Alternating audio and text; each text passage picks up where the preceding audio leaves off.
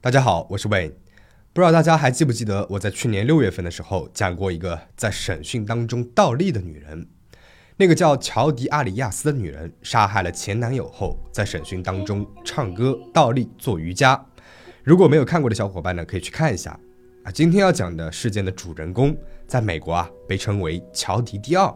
他的故事也和乔迪一样，充满了疯狂、愤怒、嫉妒和让常人无法理解。Murderers come in all shapes and sizes. in ages. Didn't matter how young she was, how pretty she was, how smart she was. Ran, and then because he was twitching and I knew he was gonna die anyway, and he was.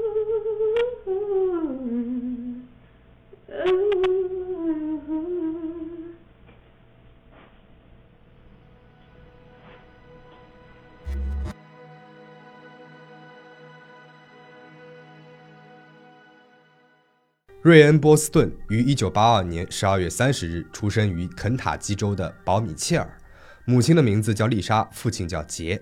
在瑞恩还小的时候，他的父母呢就离婚了，母亲再婚，和一个叫彼得·卡特的人结了婚，并且又生下了三个女儿。彼得把瑞恩视如己出，而瑞恩呢也把彼得当成了自己的亲生父亲一样。长大之后，瑞恩把自己的中间名改为了卡特，所以他的全名呢叫瑞恩·卡特·波斯顿。虽然已经离婚，但是为了给瑞恩一个稳定健康的成长环境，丽莎和前夫杰还是会带着各自的家人一起过周末度假。就是在这么一个友好健康的家庭环境当中，小瑞恩渐渐的长大了。他在童年时期就去过了世界上很多地方。高中时期，卡特一家搬去了菲律宾，然后又去了瑞士。瑞恩在日内瓦的国际高中上学。高中毕业之后，瑞恩跟着家人搬回了肯塔基州，进入了印第安纳大学，主修历史、地理和政治科学。大学毕业之后，他进入了北肯塔基大学的法学院攻读法学博士。拿到博士学位之后，瑞恩在俄亥俄州的辛辛那提市当了一名律师。看到这里，你是不是觉得瑞恩充满了魅力呢？高学历、高颜值、优渥的家境，还有满腔的抱负。瑞恩的朋友回忆，只要瑞恩走进屋内，屋里的女孩都会朝他看过来。二零零九年，瑞恩在一家酒吧里面遇到了一个叫做劳伦·沃利的女孩。劳伦是瑞恩的师妹，当时还是一名法学生，两人一见钟情，很快就同居了，还收养了两只小狗。朋友们都以为他们会进入婚姻，但是两年之后，瑞恩和劳伦分手了。分手后不久，瑞恩的表姐说：“我有一个朋友很不错，你要不要认识一下呢？”瑞恩在脸书上找到了表姐的这位朋友，也就是十九岁的夏娜·胡伯斯。瑞恩在他暑假时期拍的一张比基尼照片下留了言，就这样，瑞恩开始和夏娜有了联系。二零一一年四月，瑞恩和夏娜第一次约会。当时，夏娜刚以全 A 的成绩毕业，拿到了肯塔基大学的心理学学士学位。除了学业优秀，夏娜还兼职模特，并且是唱诗班的成员，同时呢也在上表演课。她的卧室里面啊全是奖章和奖杯。据朋友们回忆，夏娜一直都很要强，事事都想领先于人。而且啊，夏娜每次分手都会歇斯底里，分手对他来说就好像是人生至暗时刻，他很难走出来。瑞恩和夏娜的恋情持续了十八个月，而这段恋情从一开始就充斥着嫉妒、频繁的吵架、双方的出轨以及分分合合。夏娜表现得非常没有安全感，总是问瑞恩的朋友是自己漂亮还是瑞恩的前女友劳伦漂亮。当瑞恩和其他女性朋友在一起时，夏娜如果在场的话，就会寸步不离地跟在瑞恩旁边，并且对那些女性朋友十分的冷淡。他如果不在场，便会电话、短信轮番轰炸。瑞恩的家人和朋友很快就意识到夏娜占有欲极强，对瑞恩迷恋成痴。夏娜住在肯塔基州的列克星顿，距离瑞恩的单身公寓大概有八十英里，也就是一百二十九公里远。只要瑞恩不理他，他就会不打一声招呼的出现在瑞恩的单身公寓内，或者是他的办公室门口，而且赖着不走。有一个晚上，因为夏娜拒绝离开，瑞恩只好半夜十二点半跑到了自己父亲家过夜。夏娜呢还黑进了瑞恩的脸书账号，看看瑞恩最近都在和谁聊天。二零一二年春天，瑞恩他开了一家自己的小律所，为那些没有钱请律师的人提供帮助。瑞恩的工作更加忙了，留给夏娜的时间呢也更少了。而夏娜呢，看到瑞恩对她越来越敷衍，变得越来越过激了。瑞恩曾经跟朋友说，夏娜是他见过最为疯狂的一个女孩，他开始有点害怕夏娜了。二月份，瑞恩跟夏娜提了分手，发短信说：“你可以跟别人说是你甩了我。”夏娜回复：“我爱你，亲爱的，比你知道的要多得多。”如果瑞恩不再回复，夏娜呢就会不停的发短信过去。两个人交往了十八个月，一共发了五万多条短信，一千多张照片。其实，如果是正常的恋情，热恋期频繁发短信，我觉得呢是很正常的。但是瑞恩和夏娜之间的短信。往往是瑞恩发一条，夏娜回复五十条，一直到瑞恩回复为止。三月份，瑞恩发短信给夏娜啊，夏娜不要再给我发短信了。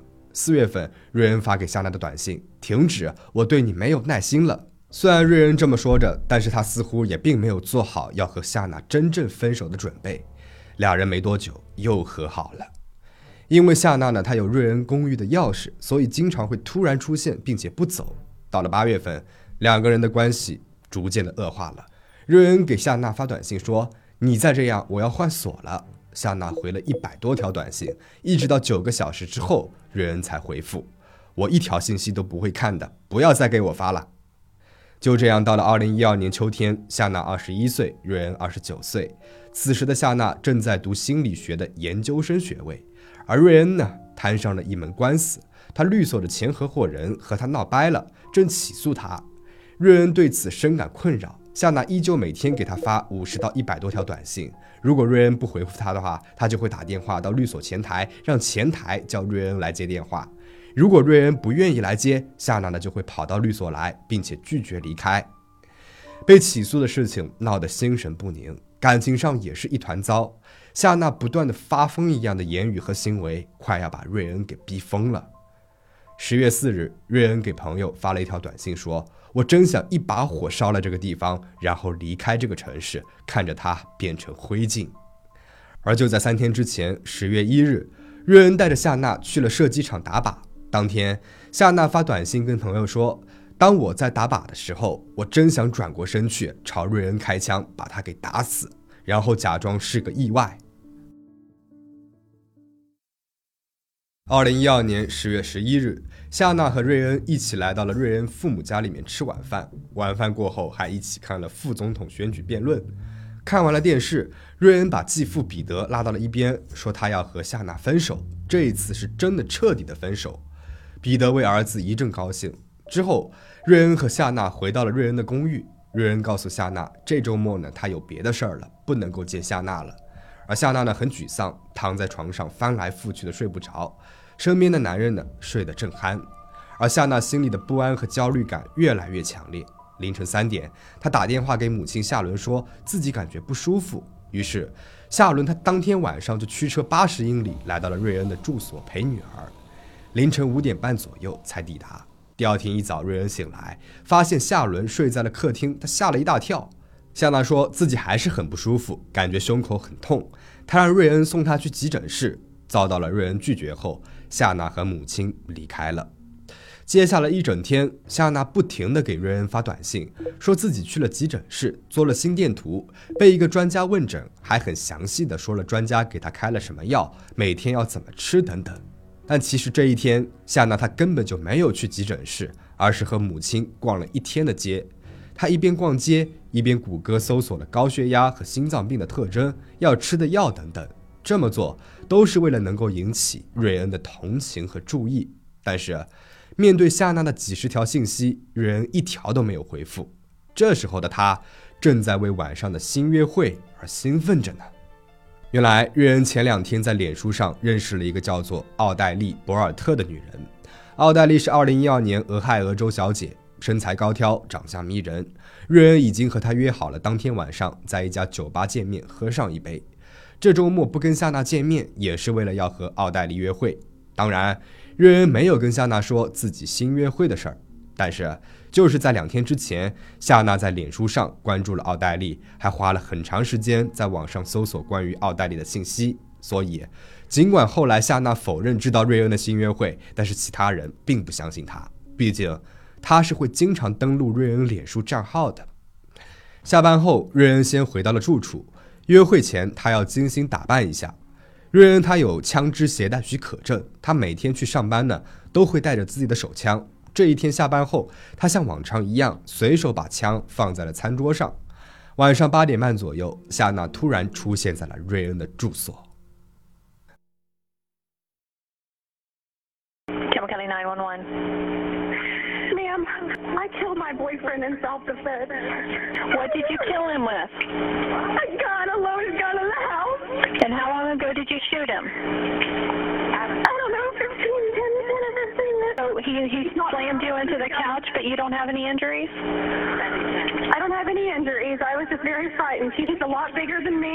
He's 6'3", 200 pounds. I'm 5'8", 120. Ma'am, you're sure he's not breathing at all? Do I have to go touch him? 二零一二年十月十二号晚上八点四十五分，坎贝尔县警方接到了一通报警电话。电话里的女人说，她为了自卫杀死了男朋友，语气听起来慌张又崩溃。这个女人正是夏娜，而被他打死的正是瑞恩。夏娜说，瑞恩打了他，要把他扔出去。在他收拾东西准备离开的时候，瑞恩突然站到了他的跟前，手里拿着枪。夏娜抢过了手枪，朝瑞恩开了枪。夏娜说，她朝瑞恩开了一枪之后，不想看到瑞恩倒在地上那么痛苦，又补了五枪。Ran, and then because he was twitching and I knew he was going to die anyway, and he was making funny noises, I shot him a couple more times just to kill him because I knew he would have been. I'm sorry, you said you shot him a couple more times after that? Yeah, I, I, How many times did you shoot him total? I don't know. 十五分钟之后，警方赶到了现场，只见瑞恩身中数枪，倒在了餐桌下面的地板上。夏娜立马被带到了警察局问话。虽然她一开始就要求有律师，但是接下来不等警方发问，她就开始说话了，一直说了三个小时。到后面，审讯警员都受不了了，只能换班来听他的神神叨叨和喋喋不休。而这三个小时里，警方没有问一个问题。 I was like, this is self-defense, but I killed him, and can you come to the scene? I was raised really, really Christian, and murder is a sin. You have very pretty teeth. Did you ever want orthodontia? I had to go to jail. Can you shower there? Or do you just get really dirty? And I shot him in self-defense because he's done stuff before where I've hit my head on the headboard andgoodbye and he was screaming at me telling me i was hello easy 说起杀害瑞恩的细节他审讯时候说的又和电话里说的不一样了。电话里他说的是从瑞恩手里夺过了枪但是审讯当中的时候他说枪呢是他从餐桌上拿起来的他还说瑞恩一直想要隆鼻他朝瑞恩的鼻子开了枪给他完成了手术。And i just picked up the gun and in the middle of him doing something with his arm or saying something crazy, shot him. I knew he was going to die or have a completely deformed face. He's very vain and wants to get a nose job. Just that kind of person. And I shot him right here. I gave him his nose job. He wanted. 三个小时的审讯当中，夏娜一直带着哭腔说话，但是警方一离开审讯室， 她又立马恢复了正常，甚至还唱歌跳舞，自言自语地说：“是我干的，是我干的。” Do you smoke? I will. I can't. With you in just a second. You're fine. I did. Yes,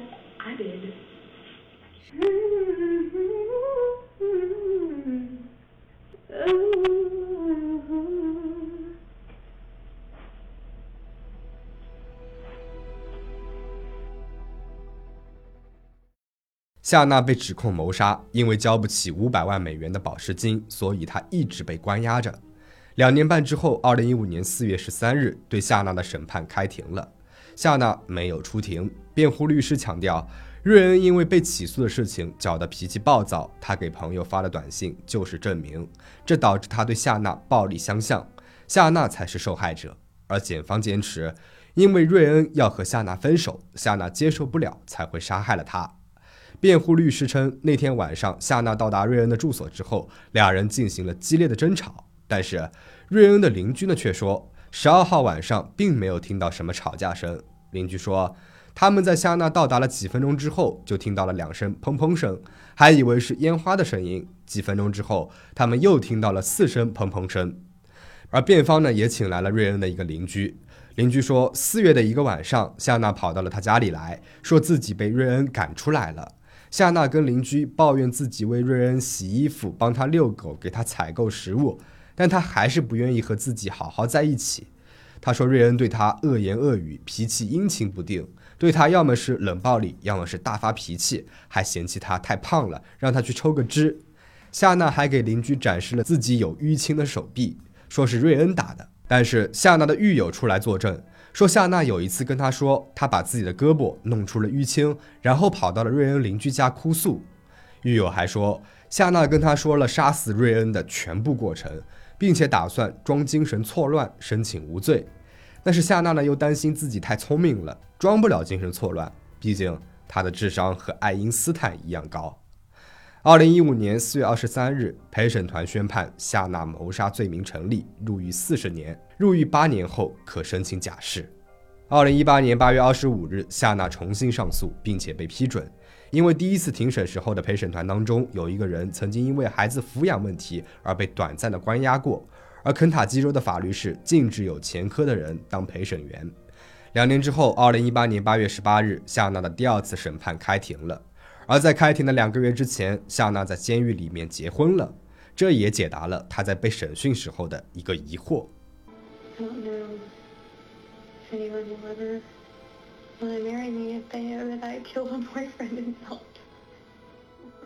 对方呢是一个叫做理查德的变性人。夏娜说自己的丈夫聪明，是她的灵魂伴侣，未来不管发生什么事情，他们都会在一起的。第二次庭审当中，夏娜出庭为自己辩护。这次辩方的重点还是放在夏娜和瑞恩两人的关系上。夏娜还补充了一些细节，她说自己很难到达高潮，而瑞恩对此十分的恼怒。她说瑞恩喜欢粗暴和变态的性体验，有时候会玩得十分的过火。夏娜呢想要稳定下来，但是瑞恩还没有玩够，对她并不忠诚。但是检方反击她，你自己也并不忠诚。It's when someone pushes you away and pulls you back in and pushes you away and pulls you back in. There were times when he had my head going 10 different directions to where I didn't even know if that was my boyfriend or not or what he was to me. I feel like I was led on. I feel like I was manipulated, used, and abused. And then this look came out of his eyes. It was like capable of anything. You slept with 10 different men during 2012. In answer to your question, sure, I may have slept with 10 guys in 2012, but I don't see how that's relevant to any of the. 二审当中，夏娜被诊断出来有边缘性人格障碍，极度自恋又自卑，不能接受拒绝和失败，也很难原谅别人。夏娜说自己小时候被性侵过，留下了后遗症，但是关于性侵没有任何的记录。二零一八年八月二十八号，陪审团还是决定夏娜有罪。为了获取轻一些的刑罚，夏娜在法庭上第一次道歉了。她对着父母和朋友，而对瑞恩的家人，她没有说一个字儿。她还说自己还想继续成长，但是四十年的监禁不会让她变成一个更好的人。And I'm sorry to my family and I'm sorry to my friends for letting them down. I am sorry for the money that my parents have had to spend on attorneys. I, I do want to help people. I, I do want to be um, something better. And I, and I do want to continue to grow and learn. And I just don't think that a 40 year sentence will help me. 十月十八号，夏娜被判终身监禁，一直到二零三二年不得假释。事件到这边呢就讲完了。关于夏娜的最新消息，我在网上查到的呢是二零一九年四月，因为夏娜要在监狱里面关的时间太久了，她和她的丈夫离了婚。而另外，如果对乔迪案还有印象的小伙伴们，应该还记得，乔迪也是被诊断出了具有边缘性人格障碍。边缘性人格障碍的突出表现就是人际关系、情绪、自我意向的不稳定和行为的冲动。他们不能够接受拒绝，面临被抛弃时而做出疯狂的努力，不能和他人建立稳定的关系，易冲动，不能够控制自己的情绪，对自我身份的认知有障碍，经常会有一种空虚感，而且想法非常的偏执。这里的每一点似乎都能够在夏娜身上体现出来。她没有清晰的自我认知，过于依赖瑞恩，在男女关系当中寻找自我的存在感。如果这一段关系结束了，她就会觉得自己也要完了。她认为自己和爱因斯坦有一样的智商，十分的自恋。她冲动鲁莽，每天给瑞恩发一百多条短信。而夏娜这种性格的养成，我不知道和他母亲的教育方式有没有关系。因为我在查资料的时候呢，看到了他母亲的一个访谈，就是非常以女儿为自豪，女儿就是他的一切。That child has been a blessing to me. She's my whole life. 而且夏娜在杀害了瑞恩以后，第一时间就给母亲打了电话，是母亲让她报警的。这很像是一个被母亲过度保护了的还没有长大的孩子的表现。而边缘性人格障碍也是在青少年身上出现的比较多。如果大家感兴趣的话，我下次呢会专门的讲一讲边缘性人格障碍，也欢迎大家在评论区里面讨论。最后，请大家保持警惕，保持安全。我们下期再见。